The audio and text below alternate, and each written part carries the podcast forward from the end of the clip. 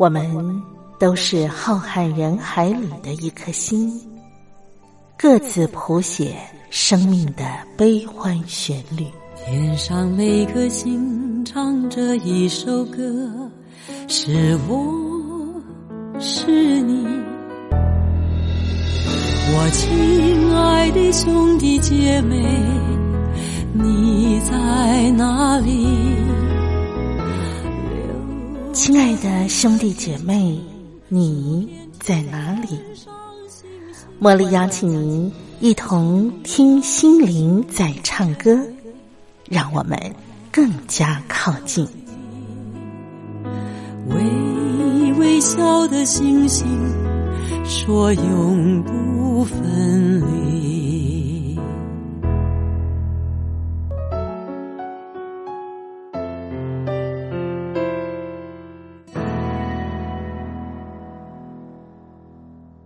听心灵在唱歌的好朋友，您今天一切都好吗？我是茉莉，在台北问候您。今天呢，在啊节目的安排上啊啊，首先我想先邀请我们一块来分享《宇宙光有声 CD》杂志里头的好文章。今天呢，我们要分享的是邵正红先生他跟我们分享的一篇文章，叫做。沽名钓誉好面子。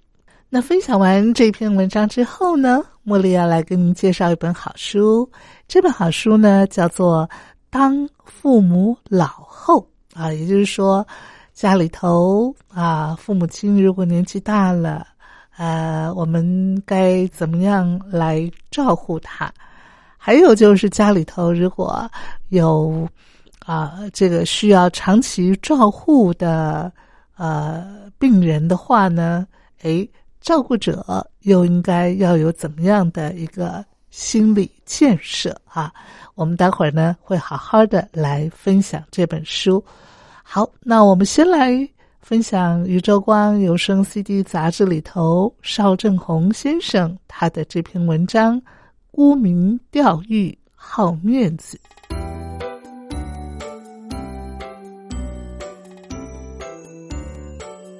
各位宇宙光杂志的读者朋友们，大家好，我是邵正红。今天我要分享的题目呢，叫做“沽名钓誉好面子”。有一天呐，张三经理匆匆忙忙走进办公室，又开电脑又翻公文夹，急急忙忙的，然后拿起电话联络朋友。这个李四副理啊，见状随口就问：“张经理，你今天很忙哦，在忙什么呀？”张三就回答。哎，是真的很忙啊！昨天下午，总统府来电话，说明天上午总统要召见我，问我对国家财政的看法。而我今天中午呢，还要跟董事长开会讨论明年的预算。下午啊，又有两个博士生要请我指导论文，我都没时间准备明天总统要的资料啊！哎呀，所以现在啊，赶紧找我的学生助教帮我整理好我的研究著作。明天还得顺便拿给行政院长看看呢。这李四听完呢，张大了嘴巴，下巴差点没掉下来。想到自己竟然跟一位这样有分量，而且关系这样好的同仁一起共事，真是何其三生有幸啊！心里不禁想拉近关系，于是便说：“呃，张经理，呃，这星期六啊，我们有一群朋友要去打高尔夫球。”中午呢，顺便到五星级饭店吃午餐，不知道您有没有空啊？我郑重邀请您参加，同时啊，也庆祝您被总统接见。当天中午请您吃饭。这个张三呐，愣了一下，就说：“哦，是这样啊，哎，我还真想去啊，但是我小声的告诉你啊，你别说出去哦。我那一天呐。”答应了台湾首富郭董一起去爬山，中午呢到我投资的五星级饭店吃欧式自助餐，所以啊实在没办法陪你们，下次吧，下次我一定去。哎，这个李四啊，顿时一阵脸红啊，甚觉自讨没趣，就悻悻然离去喽。不过呢，他临走前说了一句：“哎，好吧。”本来呀，还想跟您说，星期六跟我们一起打球的贵宾中啊，我们特别邀请到美国总统奥巴马，这是他的私人行程，媒体都没报道。既然你不能去，我就偷偷告诉你啦。你可以明天见到总统的时候，跟总统说一声，欢迎他来参加我们的球叙哈。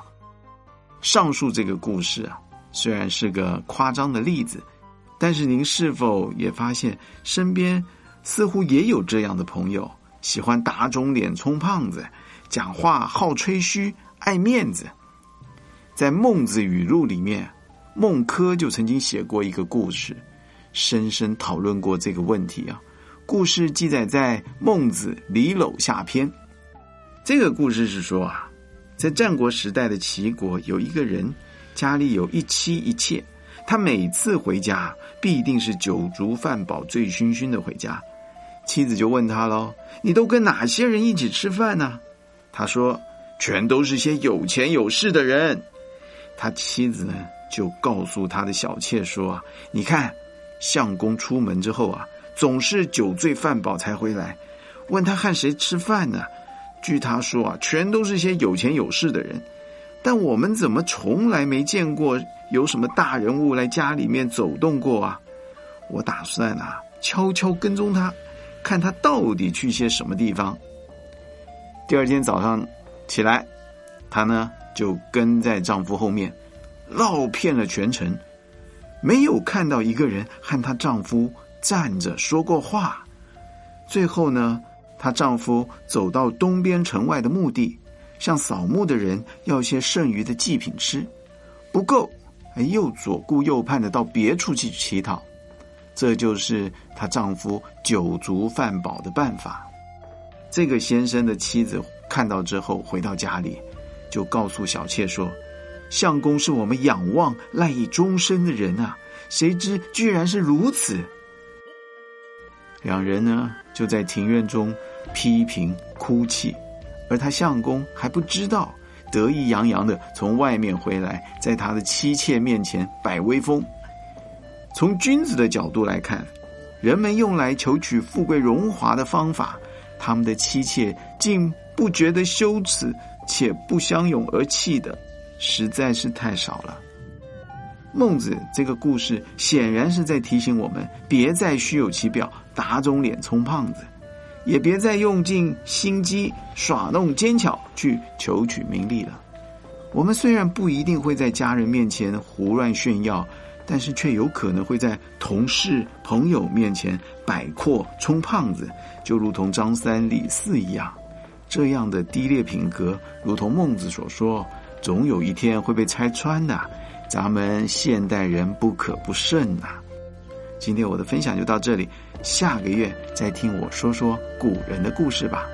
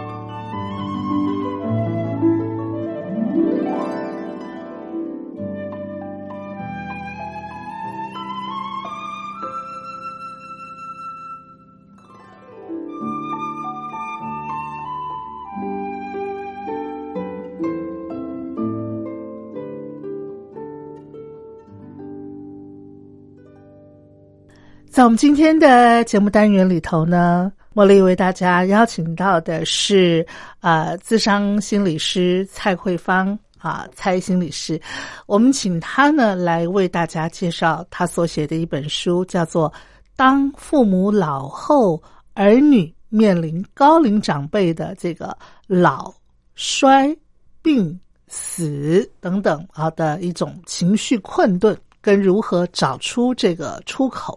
啊，我想现在真的就是一个这个全球啊，尤其是以开发国家都呃步入高龄化的社会啊。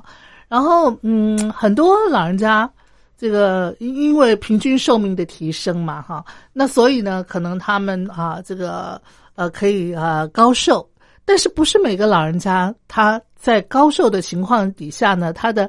人生的这个晚期是活得非常健健康康的，可能很多老人家，呃，卧病在床啊，长达十年的啊都有啊。那碰到这样的状况的话呢，那那可能这整个家啊，呃，全家人呢啊，这个这个，不管是呃每个成员的一个心理上的负荷，或者是说经济上的负荷等等啊，那可能都会是家里头的一个重担。那这种问题其实方方面面有很多，我想这也是促使啊这个慧芳心理师想要写这本书的原因，对不对？嗯，各位听众朋友，大家好，先跟大家问个好。哎呀，心理师，对不起啊，我刚刚那个要把这本书引出来，没有跟您先问好。没有，我们其实就是轻松的来谈一个，我想每个家庭都会遇到的一个问题。是对。那当初我想。呃，想要借由这本书，是因为看见了很多的家庭在面对所谓的家中有长辈的一个状况当中，其实常常是到头到事到临头的时候，产生一种慌乱。是是是。那因为我本身的工作是在医疗场域，嗯，所以对于这样子看见家庭的一个慌乱，我更深有感触。嗯，所以我就觉得说，如果有能够透过一本书，嗯，然后来帮助大家，嗯，可以。提早的去看见，嗯，家里面有长辈，或者是自己有一天也会变成长辈这样子一个状况，是那是。不是能够带给大家一些帮忙，而不是等到他们到了医院，呃，遇到了在病床上面，嗯那有一些事情可能也是来不及，对，或者是根本就是把整个家弄得很很慌乱，手足无措，对，所以我会觉得说。如果我可以用我自己的一点点的经验，嗯，好一点点的看见来帮忙大家的话，那就是我自己我觉得呃写这一本书对我来讲最重要的目的是非常感谢啊慧芳心理师。那呃，是不是可以先请您跟我们所有的听众朋友介绍一下你这这本书呃？主要的一个诉求，希望能够带给读者的是哪方面的啊一些收获啦，或者是心得啊等等。嗯，好啊。其实当我在写这本书的时候，我想要让大家知道，变老其实是我们生命历程当中必经的一个过程。是是。那但是很多人对于变老这件事情，因为觉得太理所当然了，嗯，而认为我理所当然的就会。知道怎么样去承接，但其实不是这样的。嗯，它是一个家庭的一个转变的一个过程。所谓的转变，就是家庭在生命的过程当中，它其实有家里面有小孩，然后小孩长大成青少年之后，他变成中年，扛起家的责任。是，然后之后这一个人他会变老，然后会由他的子女来承接。嗯，但是他的子女有没有？这样子的看见，尤其随着我们的社会越来越是现代化，那子女可能都是离家，变成一个小家庭的状况。是。那以前回想我们，呃，因为我们都有一定的年纪了，嗯，那我们回想我们小时候，阿公阿妈，我们的爸爸妈妈那个那个年代，其实是住在一起的。对，也许是一个大家庭。对，所以我们的爸爸妈妈他们怎么样去照顾阿公阿妈，对我们来讲，我们不陌生。是，但是对于现在的世代的小孩来讲，嗯，他们从小可能就是比较以小家庭为主，是，所以他们没有跟阿公阿妈在一起的这个经验，那他们可能也没有看到爸爸妈妈是怎么照顾阿公阿妈的，是。但是现在他们要面对，他们要照顾爸爸妈妈了，嗯嗯嗯，我觉得那种突然而来，开始发现原来我正承接着我爸爸妈妈之前照顾，可是我没有样板。嗯嗯，对，我觉得这是我们这个现代社会在面临高龄社会的时候，另外一个跟我们的爸妈世代不一样的地方。是那另外一个还有一个重点是，以前阿公阿嬷可能七八十岁叫做高寿，嗯，现在没有。现在要八九十岁。对哦，对。现在七十几还还有人说几不会瓦龄呢？是是是是，你看，其实只是 稍微打扮一下哈，你就发现说，嗯。哇，他看起来好像是呃还很六年十出轻，头，对，啊。然后这个每个人都很 保养，然后就是很养生。嗯。那所以这样子的时候，突然之间，中年的这一代，他必须要承接的不只是爸妈，六七十岁的爸妈，嗯。他可能要承接的，甚至是八九十岁、九十几岁、一百岁的更嗯老的爷爷奶奶。对，嗯。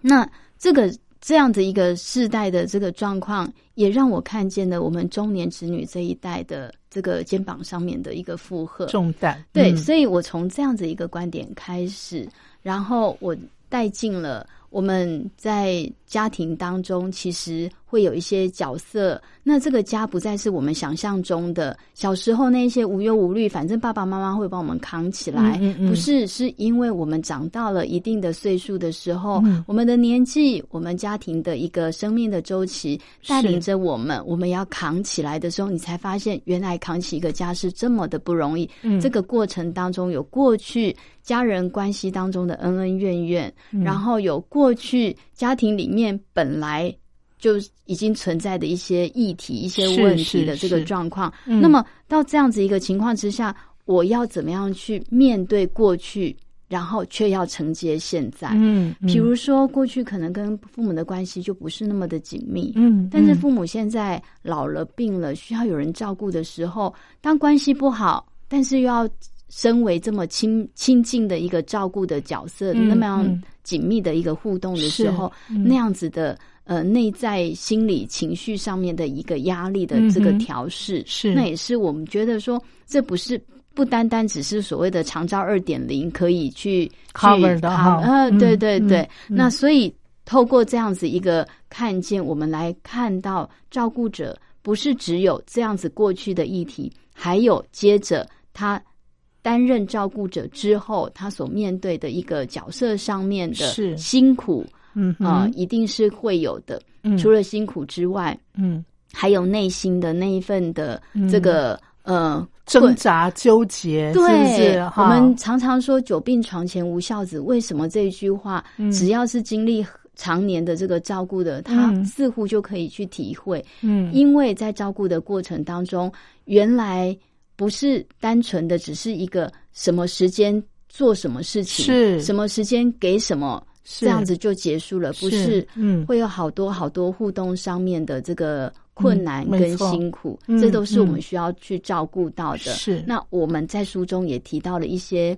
属于照顾者可以自我照顾的一些呃方式。是那是是。最后，我想呃，当一个照顾者的一个历程，他终究会走到一个所谓的毕业照顾者，嗯也就是病人的离开。是那离开之后，又是家庭的另外一个重新的调整。嗯嗯面对呃家人的一个离开，那个感觉完全不一样了。是重新再回头看看过去的这几年的所有的发生的一切，可能会有遗憾，嗯说不定也有可能有解脱。是但是不管如何，都是一种个人生命历练上面的一个重新整理的一个机会。是所以我想这一本书其实诉说的就是在这个时代，我们面对一个生命的议题，嗯它不单单嗯只是一个社会的一个现象，它其实是回到每一个人的个人身上。是那当然，我在书中我透过了一些案例的一个分享，然后带出来，或许你跟案例的某一个某一个部分是有雷同的这个心情。嗯哼那也许我们可以去看看，在这个过程当中，我们可以在自自己的内心里面怎么去照顾自己，哎怎么跟自己对话。是是是，所以慧芳心理师的这一本书，我觉得应该人手一本，因为每个人呢都会面临到类似的状况哈。那呃，这本书啊，呃，当父母老后啊，我们做儿女的啊，在面临高龄长辈啊他们的各种状况、老年的状况、病啊、啊老啊啊，或者最后啊这个往生离开啊啊，我们在情绪的调节方面啊，其实真的呃，在这本书里头。慧芳啊，心理师他透过一些案例啊，提供给我们很多很多参考的价值啊，可以说是一本相当实用的书啊。呃，这本书呢是博思智库所出版的哈。听众朋友，如果您对这本书感兴趣的话呢，啊，您可以啊这个到书局或者上网啊去这个 Google 一下。我们先听一段好听的音乐，待会儿呢我就要请啊慧芳心理师。他这本啊书里头的一些重要的啊议题啊，来向他请教。好好，我们先听一段好听的音乐。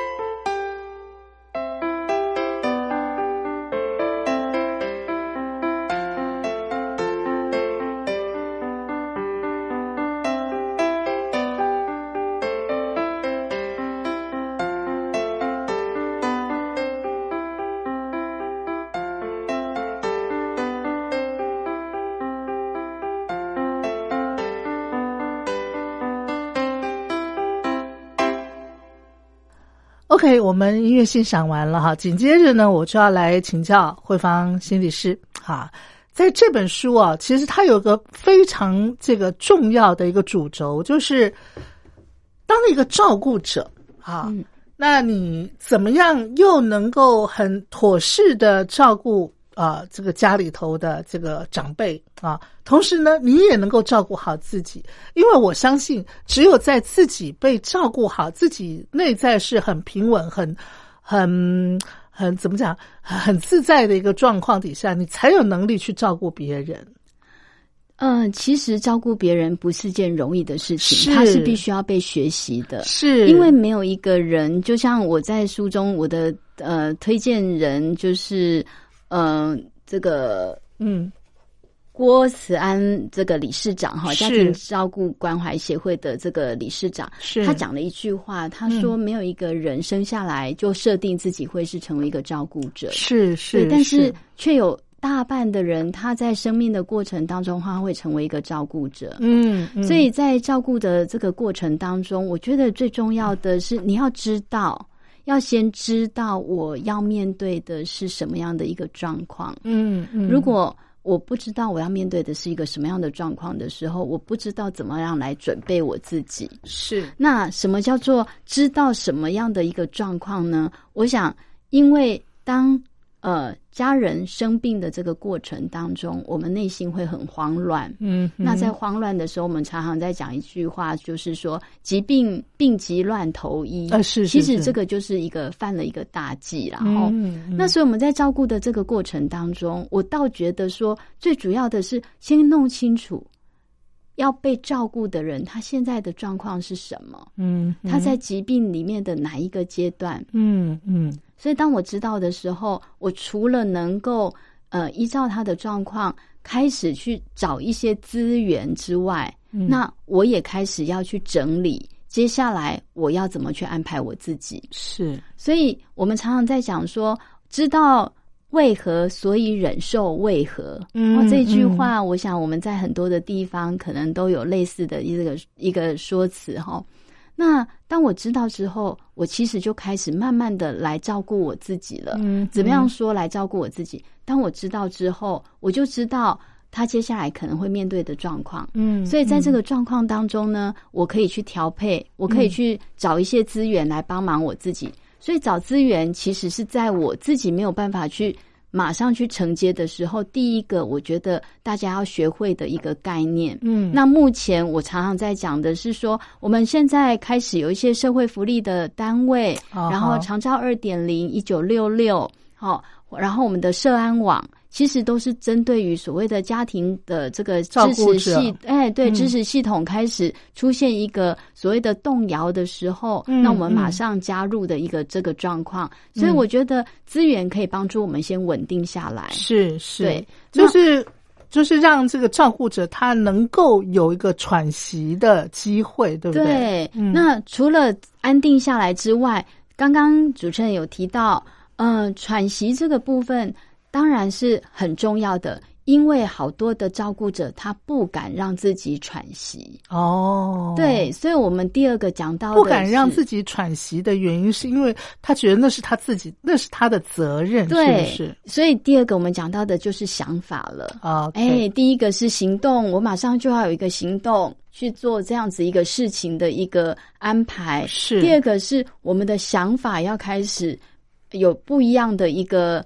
呃，跟过去不一样的一个准备。那什么样的一个准备？第一个我要知道的是，我虽然要照顾他，同时我也必须要在这个过程当中照顾我自己。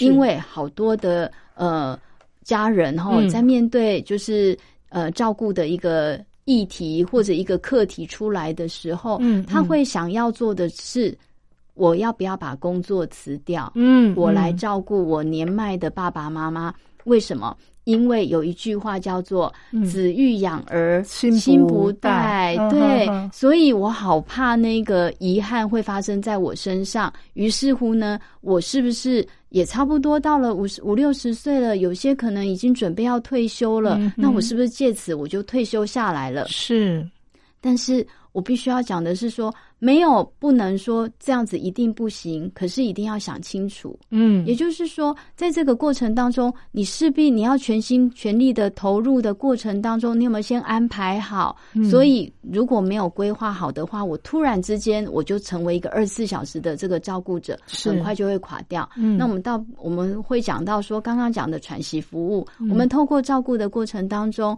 借有一些资源，或者是家人之间的一个轮流的这这样的一个过程，嗯然后嗯我们让自己中间在照顾的过程当中有一点点的给自己的一个喘息。那这喘息重不重要？非常的重要，嗯。因为在这个喘息的过程当中，我们可以整理，然后我们可以去吸收新的一个照顾的概念，是。然后我们也可以知道，原来有只有一个好的这个照顾者，嗯。那才会有一个良好的照顾品质出来。没错，嗯，那像您刚才有讲到的这个，我们要先去了解我们的这个支持系统、支持网络哈。像这个支持系统、支持网络，一般的民众了解吗？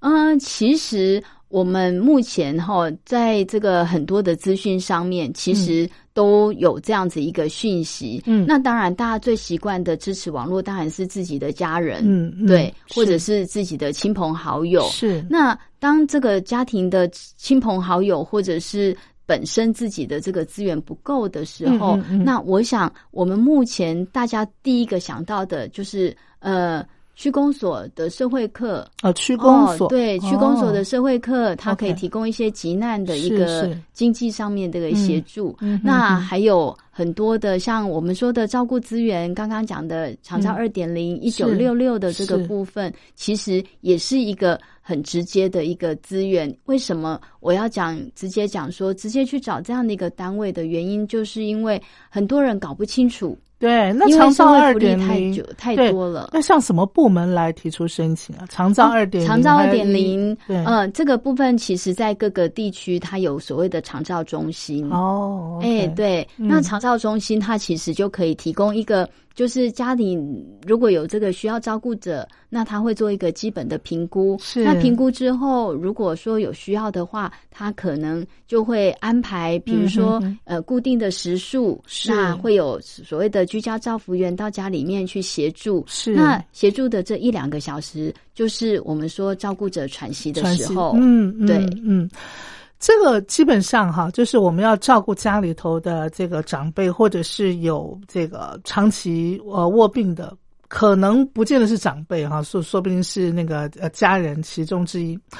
那呃，这是在没有心结的一个状态底下。对，如果说我要照顾家里头的啊父亲或是母亲，乃至于啊这个呃爷爷奶奶，可是呃我跟我的这个呃长辈其实从小就不亲，甚至嗯还有一些那个恩恩怨怨，恩恩怨怨啊在里头哈。那但是呢，嗯，他现在面临需要照顾的时候，只有我啊跟他是，比方说血缘最亲的话，嗯那这个部分也是要克服的哈。这个的确是要克服，但这个时候，我想需要去找一个人先说说，先吐吐苦水，这是是需要的。是，但是在吐苦水的过程当中，我觉得一方面自己怎么样从更我们说更深的一层的这个呃视野，嗯然后来嗯看见自己在生命里面面对的这样的一个事情。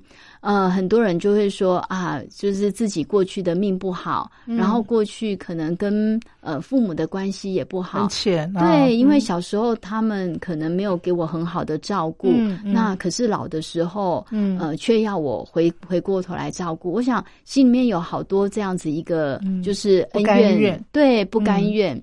但是我们回回过头来哈，我们常常在讲哈，就是生命里面的任何的历练，其实都会成为我们的一个某一个滋养，是让我们生命更加的成长。是，对，嗯只是说在这个过程当中，那个淬炼的过程，其实是对我们来讲是非常的辛苦。嗯嗯嗯，可是回过头来，有没有可能我们去改变这样子一个结果？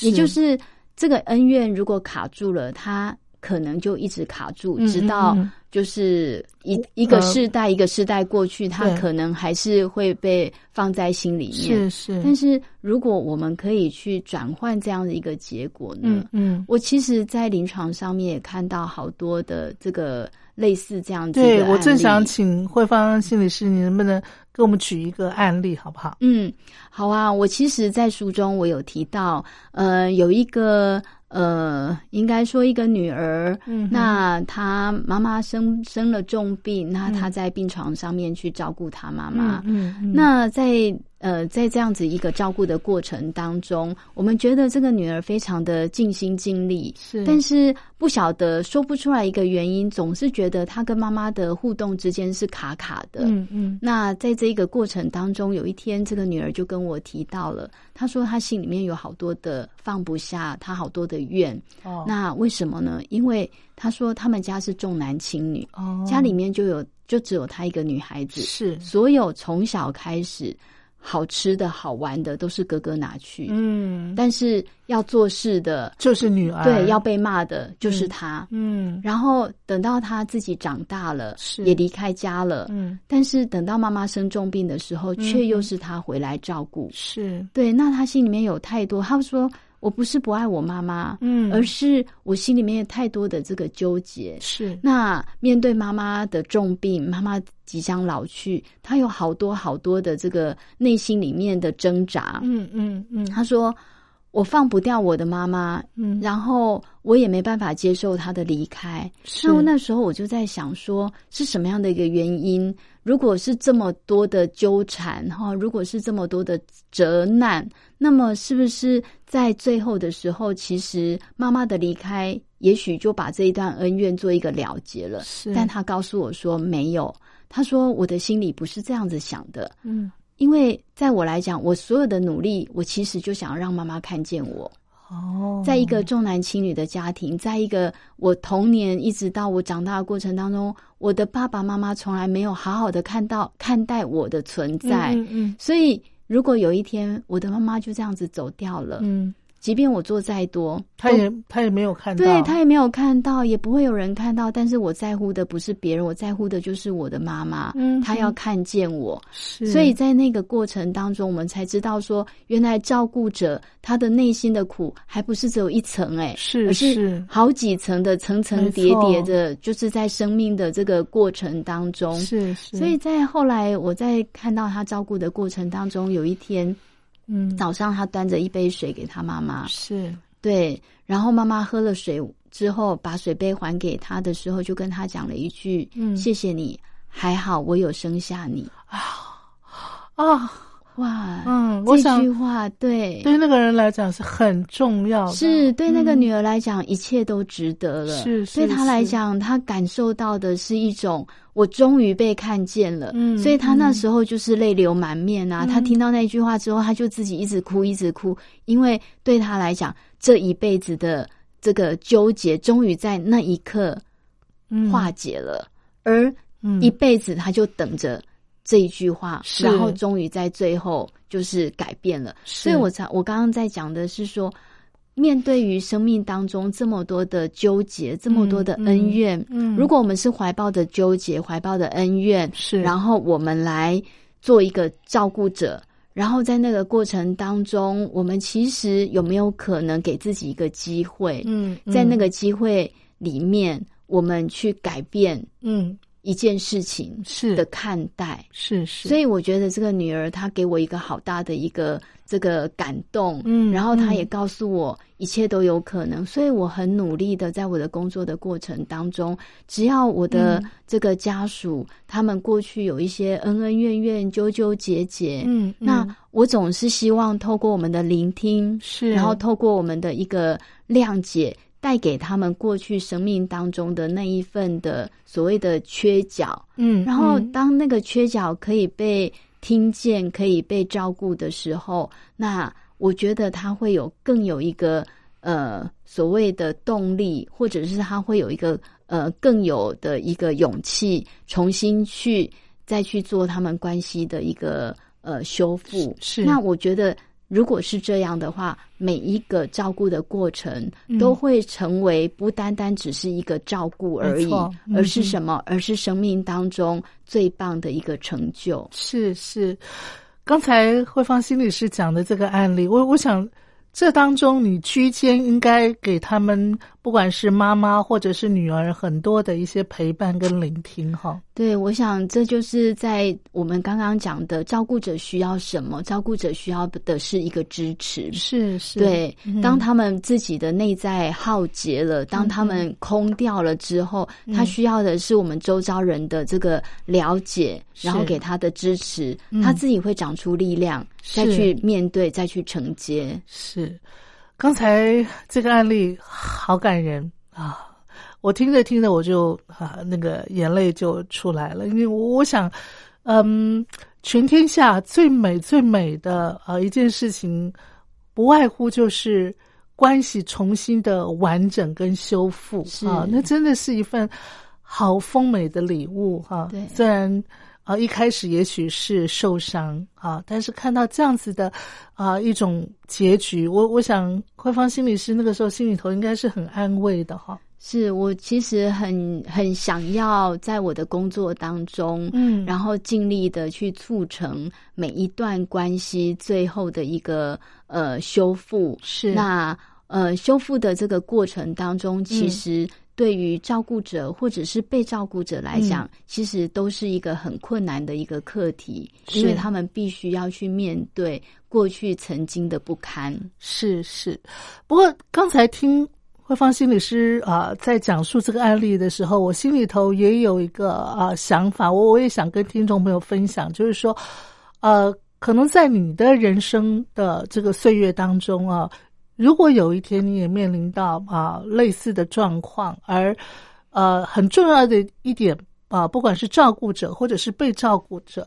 都要懂得呼求帮助，这是很重要的。对，嗯因为虽然大家常常讲说啊，你遇到事情你要懂得放下，但是我要讲的放下这件事情其实是不容易的，嗯千万不要觉得我要放下。嗯很多人把放下当做就是不要去管它，嗯其实不是。是放下的那个过程，我们要轻轻的放。是那轻轻的放的过程，每一个步骤，嗯每一个这个过程，其实你要再回到那个当下，回到过往，嗯然后重新的去检视，嗯然后要就是像我们说的一层一层的剥洋葱的，那是嗯带着眼泪的。是是是是，好，来，我们再听一段好听的音乐。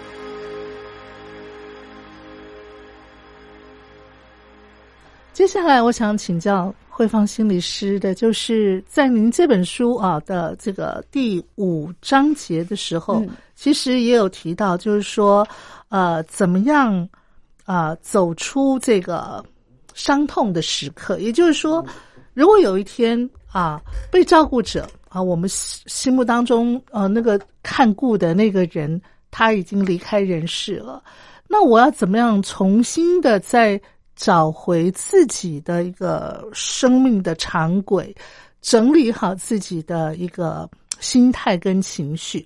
很多人呢，在自己最在乎的亲人离世的时候，呃，因为走不出来而就跟着走上绝路的。其实我们有时候会从新闻媒体看到类似的啊、一些案例哈、所以呃，怎么样能够送走啊被我们照顾的我们最放不下的那个人，而能够生死两安，我们心里头也能够重新的找回到自己。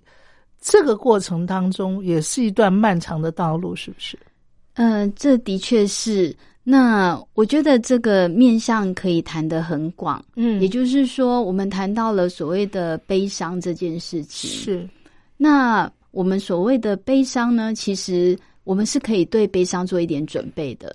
嗯，但是很多人都说，悲伤为什么要去准备？我躲都来不及了。嗯但是我要说，当你去准备它的时候，其实可以让后面的这个伤痛减缓一些。是那在医疗的这个过程当中，我们国内目前有所谓的病人自主权利法，嗯有所谓的安宁缓和医疗条例，是它其实都在帮助我们去准备好所谓的生命末期的这样子一个过程。嗯，所以在生命的终点的时候，我如果曾经好好的去谈过、去准备过的话，那么其实是会少一些所谓的不必要的一个医疗措施，或者是减少医疗所造成的过度的一个伤害。嗯嗯那很多的家属他们会告诉我说：“我早知道他后面要承受这么多的折磨，嗯嗯那我我应该更早的放手。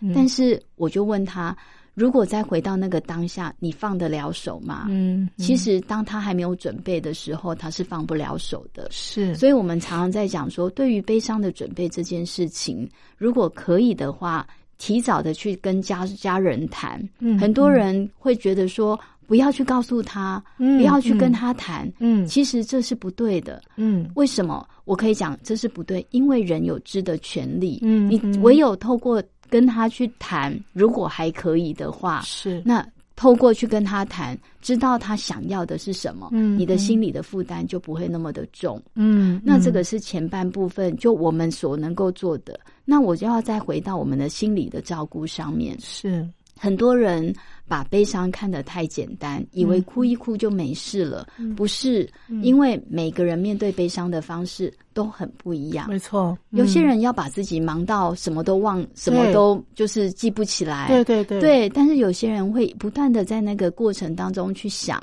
嗯那有些人呢，他在这个过程当中，他可能还会包括什么去责怪自己。嗯嗯所以每个人的这个照顾方式，每个人的面对的阴影的方式不一样。嗯那悲伤呢？它其实是一个概念，哈，就是说，当我们在照顾，当我们在面对呃照顾者的离开的时候，嗯我们要面对的是一个失落。是那这个失落不是只是一个人不见了，一个人走了，嗯而是这样的一个失落是连带着有关系上面的失落，嗯对，还有自己要面对自己内心里面的那一个失落的这个过程。是好，所以在这个过程就会引发了好多好多的情绪跟反应。嗯嗯那我刚刚讲的有悲伤的，有混乱的，然后有焦虑的，是对，有各种不一样的一个情绪都有可能。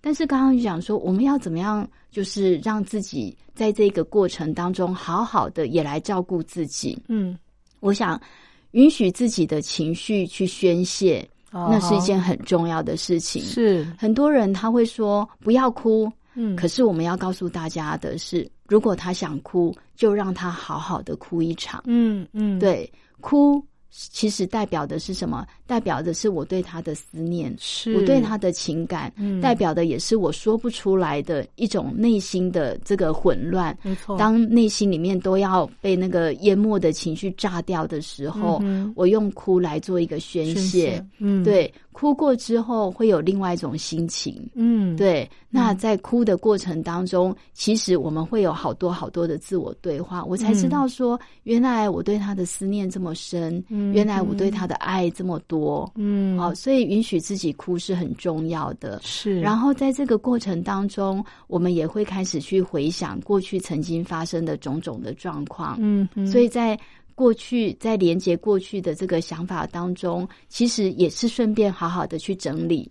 好，是整理我跟他的过往，然后在这个整理的过程当中，我们看见了来不及的，然后看见了我曾经珍惜的，嗯这些嗯其实都是我们值得的。然后，嗯当然，我觉得最重要的是照顾自己，让自己的生活慢慢的回到常轨。嗯嗯，对，是。在回到常轨的过程当中，我们慢慢的重新回到我们的这个社交生活，我们的工作，嗯然后我们也慢慢开始敞开自己的心胸，开始去跟外界重新来做一个接触嗯。跟互动。嗯。那慢慢的去找到自己新的一个方向。其实，在家庭里面，每一个人面对悲伤的方式是不一样的，这也是我们在书里面我们特别要告诉大家的。嗯就是我的悲伤跟你的悲伤，虽然我们是同一家人，但是有可能我们。呃，表达出来的是不一样。有些人他可能是用所谓的悲伤的这个情绪来做表达，但是有些人他习惯静静的，嗯。我不想要再去提他，让我自己先安静一会儿，是，然后之后等我自己准备好了之后，我来我才来谈这件这样一件事情。嗯，所以我觉得，在面对悲伤的过程当中，家人彼此之间也必须学会一种尊重。哦，对，所以在尊重的过程当中，等到过一段时间了，然后大家慢慢慢慢的开始愿意开始去谈这件事情了，你会发现，原来我们在。有会有一种所谓的雨过天晴的一个感觉出来，嗯嗯那整个家又回到了过去，重新再开始的一个脚步。是是。